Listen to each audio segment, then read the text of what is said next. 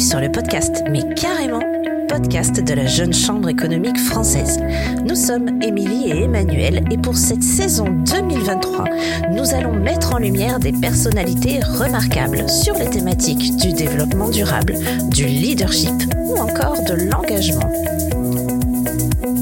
Chaque mois, ces personnalités venues de tous les horizons partageront avec nous leur success story, leur expérience, leur parcours incroyable ou encore leurs projets inspirants. Bonjour Amine Kessassi, merci d'avoir accepté de partager ton expérience avec nous aujourd'hui. Amine, tu as 19 ans et tu es déjà très engagée depuis plusieurs années. Euh, notamment en 2020, tu as fondé à Marseille l'association Conscience. Euh, aujourd'hui, cette association, elle compte une dizaine d'antennes en France. Euh, est-ce que tu peux nous parler un peu de ce projet? Quelles sont les missions de cette association et comment est né le projet?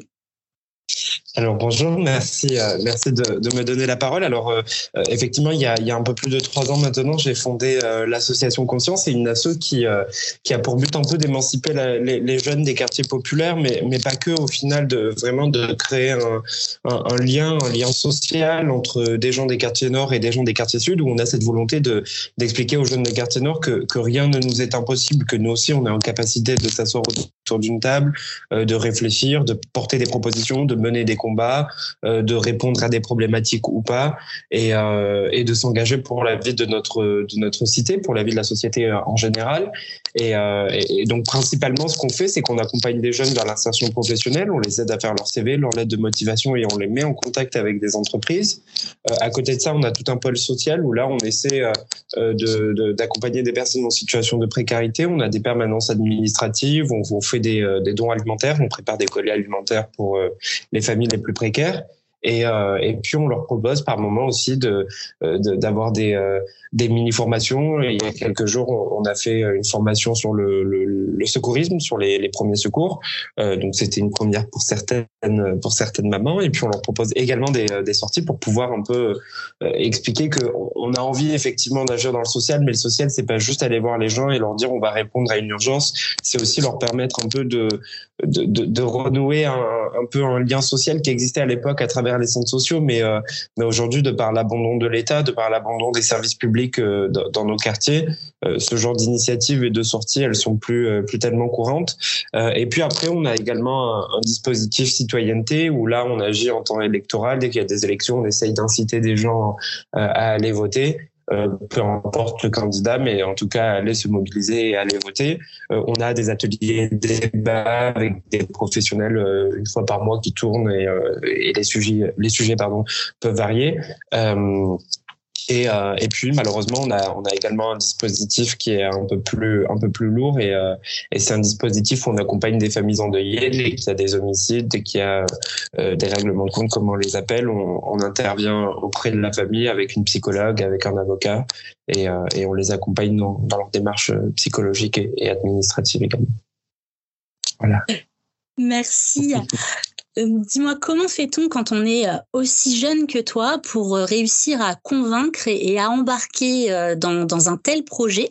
Parce qu'aujourd'hui, ton, ton association s'est étendue au, bien au-delà des frontières de Marseille.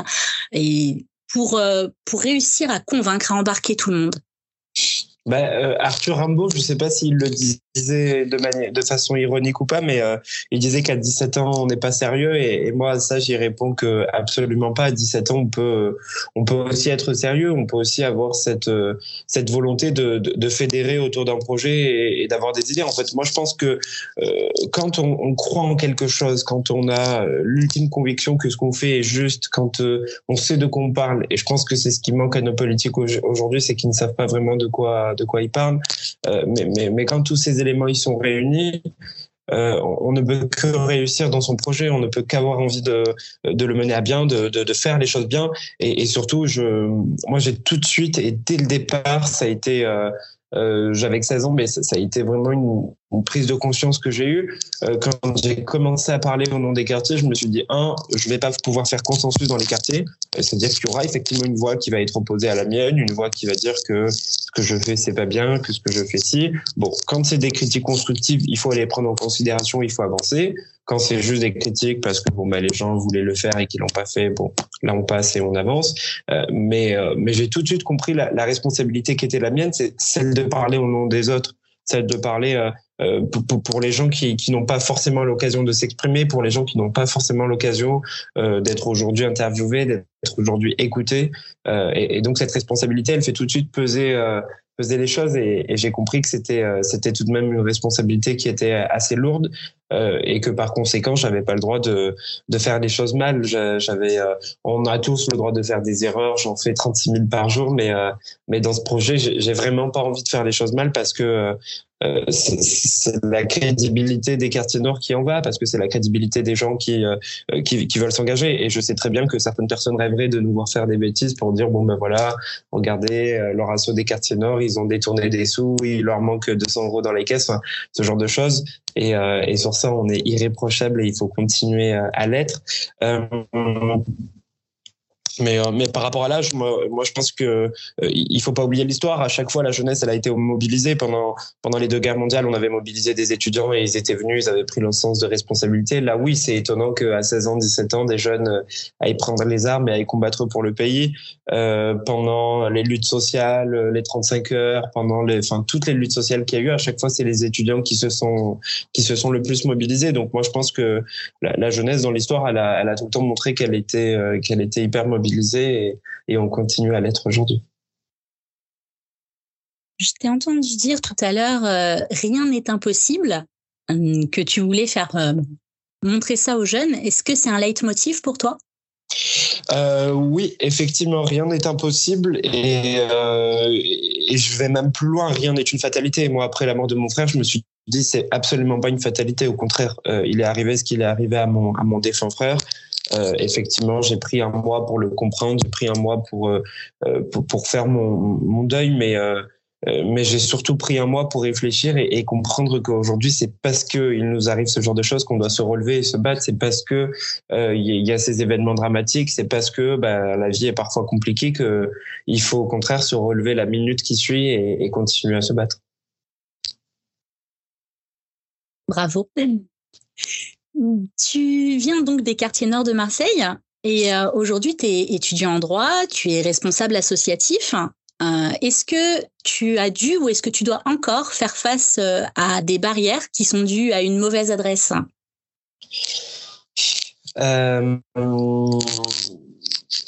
J'ai pu y faire face effectivement. Moi, j'ai tenté, j'ai tenté les concours de Sciences Po Paris.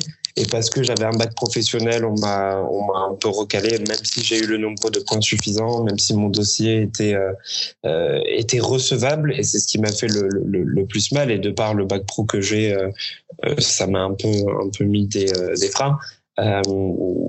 mais mais moi, j'ai pas envie qu'on se résigne à ça. J'ai pas envie qu'on se qu'on qu'on pense que parce qu'on vient des quartiers, que parce que euh, on n'est pas euh, dans, dans, des cases, euh, dans les cases dans, dans lesquelles on voudrait qu'on soit, parce que, enfin, pour un tas de raisons, j'ai pas envie que que, que, que, les gens pensent que ça peut être un frein. Au contraire, je pense que le, le, le plafond de verre, en tout cas pour les habitants des quartiers nord, c'est nous les premiers à nous les mettre.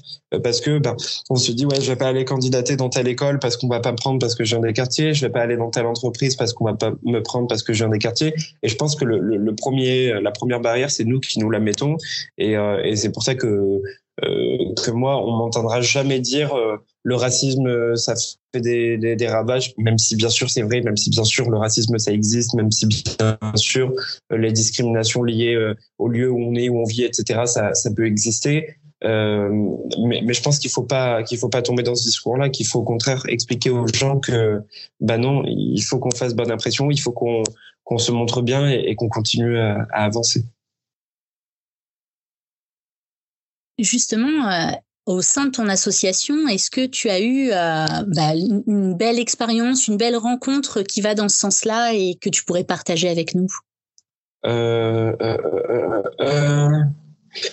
Myriam, c'est une, une, jeune fille qui est, qui est, qui est dans le, le 15e arrondissement de Marseille.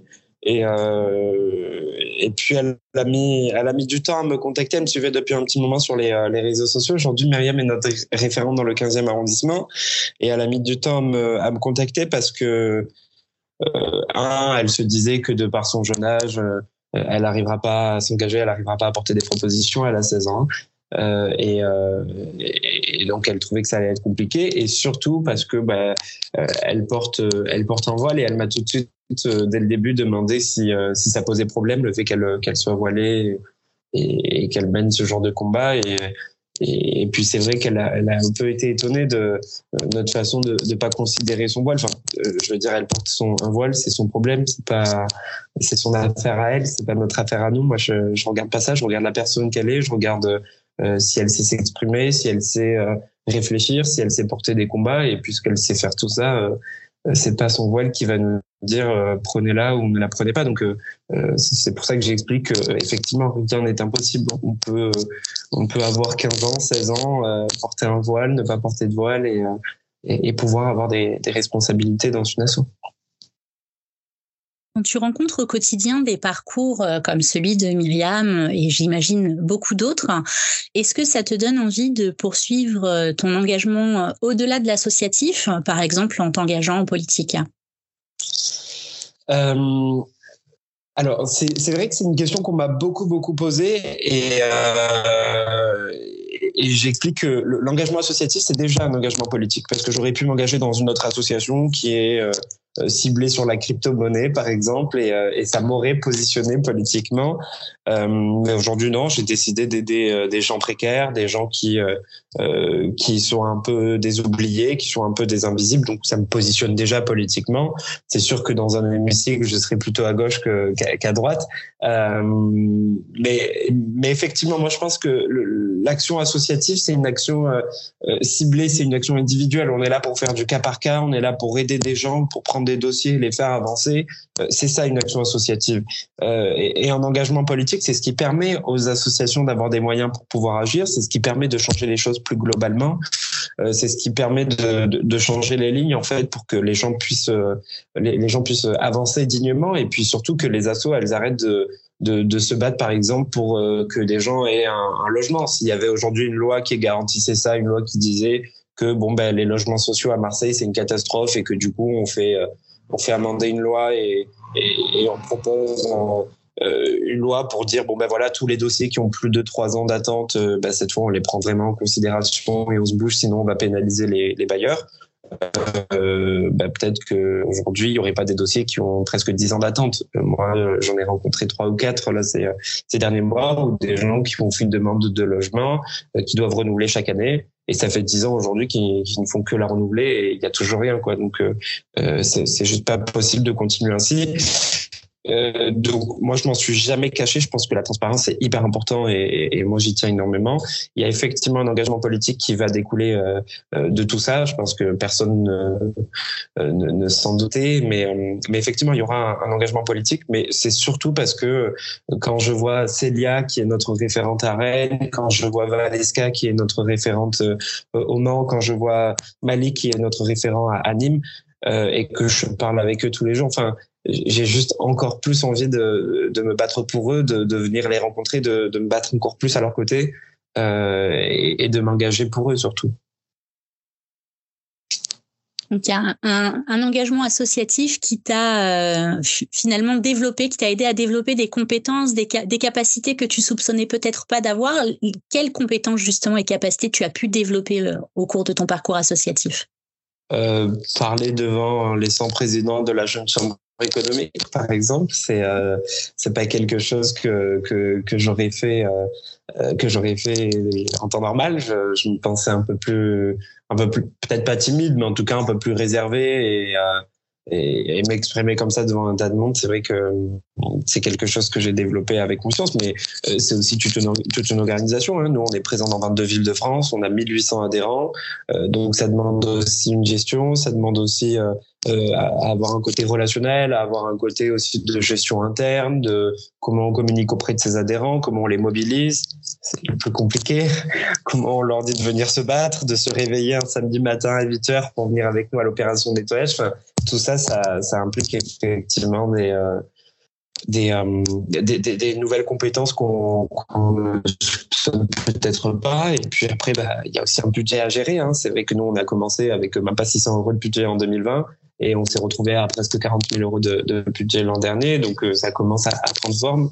Euh, et donc du coup, ça, ça, ça fait que euh, ça, ça, nécessite aussi des compétences de gestion financière. Donc, euh, donc moi, je pense que le l'engagement associatif, et c'est comme ça que je le vis, je le vis plus comme un apprentissage, comme un complément de ce que je fais en fac de droit que, que comme une mission qu'on m'aurait imposée. Effectivement, euh, tu, tu, fonctionnes un peu alors comme on fonctionne à la Jeune Chambre parce que c'est ce qu'on dit euh, nous aussi, on se forme pour agir et on agit pour se former. Donc je vois que cet adage fonctionne aussi euh, dans d'autres associations, c'est chouette. Euh, tu vas être écouté euh, par justement des, jeunes qui, s'engagent ou pas. Euh, Qu'est-ce que tu pourrais leur dire, leur conseil, à quel conseil tu pourrais leur donner pour que eux-mêmes ils aient cette, force et cette capacité à impacter positivement leur territoire? Alors c'est déjà de, réfléchir à pourquoi on se bat il faut qu'on ait tous une raison de le pourquoi et je pense que on, le trouve pas en un claquement de doigts. Hein. Moi, j'ai mis trois ans pour comprendre pourquoi, euh, mais il faut le, le comprendre. C'est hyper important parce que euh, et c'est le seul conseil que je pourrais donner. Après, à chacun sa façon de, de gérer et de voir les choses.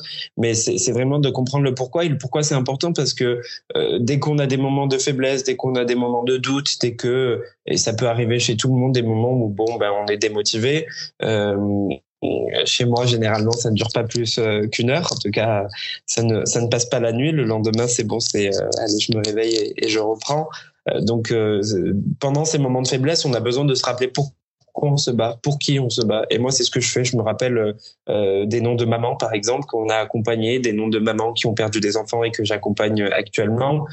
Euh, et je me dis voilà, bah, c'est pour elle que je le fais, c'est pour ça que je suis en train de battre et, euh, et, j'ai pas le droit d'abandonner, j'ai pas le droit de les laisser parce que ces mamans, elles ont tout le temps été abandonnées. Il y a tout le temps des politiques qui sont venus les voir en disant euh, mobilisez-vous dans ma campagne, vous allez voir quand je vais être élu, je vais être à vos côtés, je vais vous aider, je vais vous faire ci. Enfin, on leur a fait un tas de promesses et à chaque fois elles ont été déçues.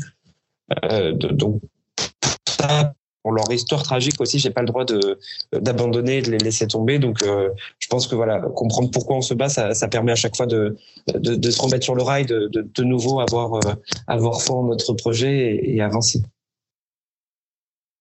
Merci Amine. Euh, si on veut en savoir plus sur euh, l'association, sur les actions qu'elle mène, où est-ce qu'on peut se renseigner? Alors sur tous les réseaux sociaux, on est, on est de partout. Et, euh, et puis on a un site internet associationconscience.fr euh, et donc on peut on peut y trouver euh, tout un tas d'informations, euh, comment nous rejoindre, comment euh, quelles sont les actions qu'on mène actuellement, notre calendrier pour le mois d'avril et de mai. il y a toutes les infos les infos pratiques sur ce site internet conscience.fr. Donc on note. Un grand merci à Mine Kessassi. Euh, donc retrouvez toutes les informations sur l'association sur le site web et j'espère à très bientôt. Merci beaucoup, à bientôt. Vous venez d'écouter un nouvel épisode du podcast, mais carrément. Il vous a plu Il vous a inspiré? N'hésitez pas à nous laisser un commentaire, à le partager ou à nous faire des suggestions sur podcast.jcef pour en savoir plus sur la Jeune Chambre économique française, rendez-vous sur notre site web jcef.asso.fr ou sur nos réseaux sociaux Facebook, Instagram, Twitter ou LinkedIn. Rendez-vous le mois prochain pour un nouvel épisode du podcast, mais carrément